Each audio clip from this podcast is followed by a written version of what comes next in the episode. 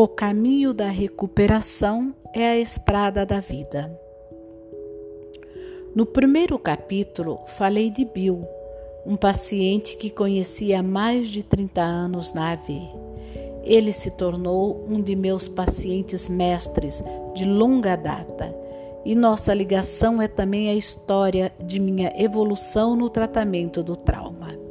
Beer servira como paramédico no Vietnã Vietnã em 1967 a 71. E depois que voltou para os Estados Unidos, quis aproveitar as qualificações que adquirira no Exército numa unidade de queimados de um hospital em Boston. O trabalho de enfermagem o deixava arrasado, explosivo e muito tenso. Mas ele não fazia ideia de que essas manifestações tivessem alguma coisa a ver com o que ele vivera na guerra. Afinal, o diagnóstico de TEPT ainda não existia e os irlandeses da classe operária de Boston não consultavam psiquiatras. Os pesadelos e a insônia de Bill não melhoraram um pouco depois que ele deixou a enfermagem e se matriculou num seminário para se tornar pastor. Mas ele só procurou ajuda após o nascimento de seu primeiro filho, em 1978.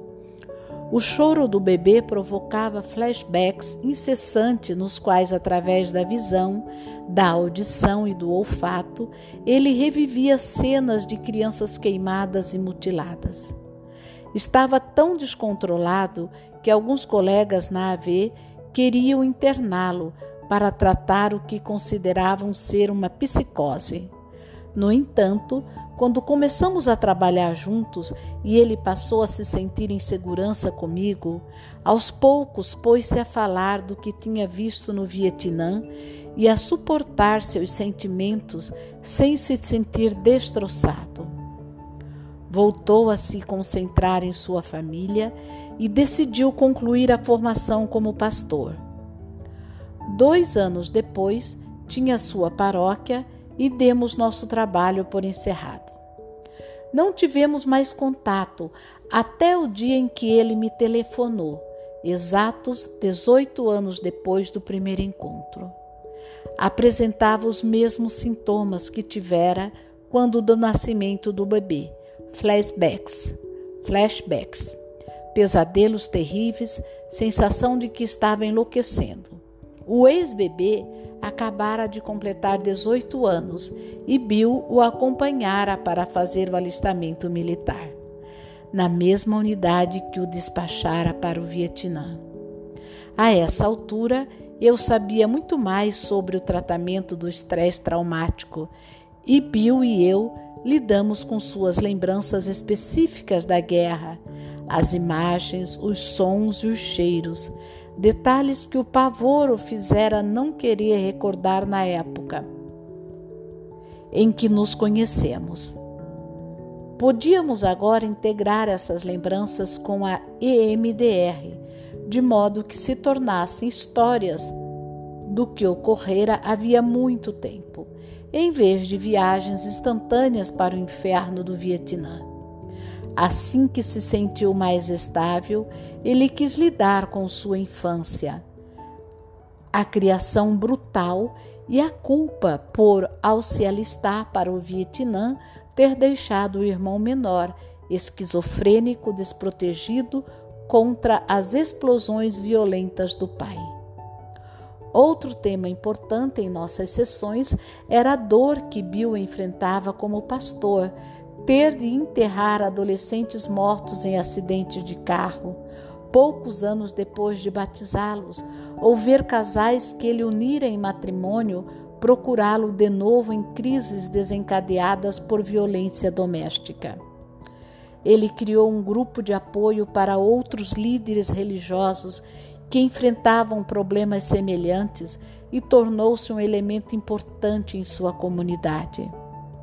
O terceiro tratamento de Bill começou cinco anos depois, quando surgiu uma grave doença neurológica.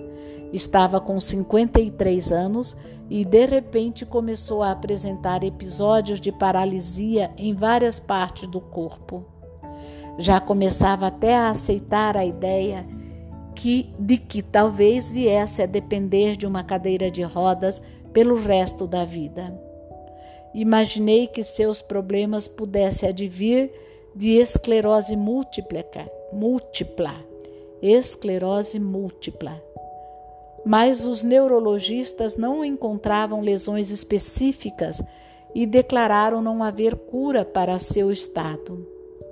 Bill me disse que estava muito grato pelo apoio da mulher, que já providenciara a construção de uma rampa na entrada da cozinha.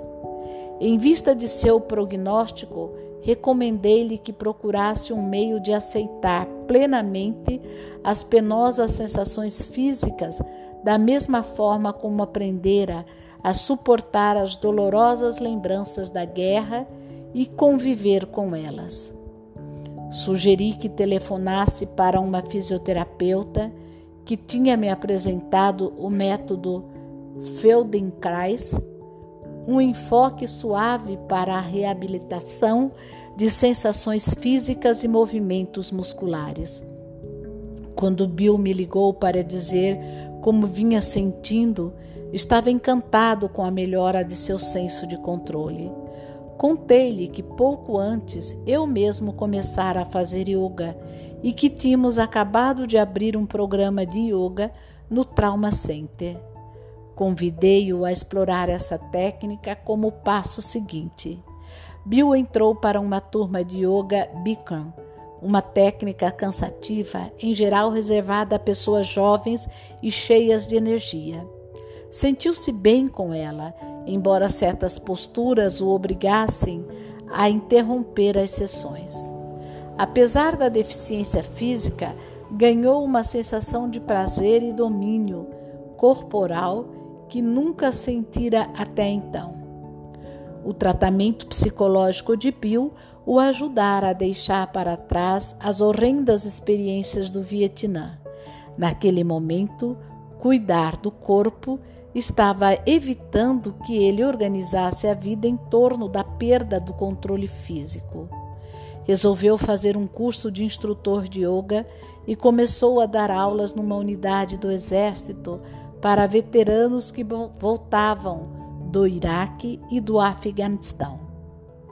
Hoje, dez anos depois, Bill segue levando uma vida ativa, com os filhos e netos, o trabalho com os veteranos e a igreja.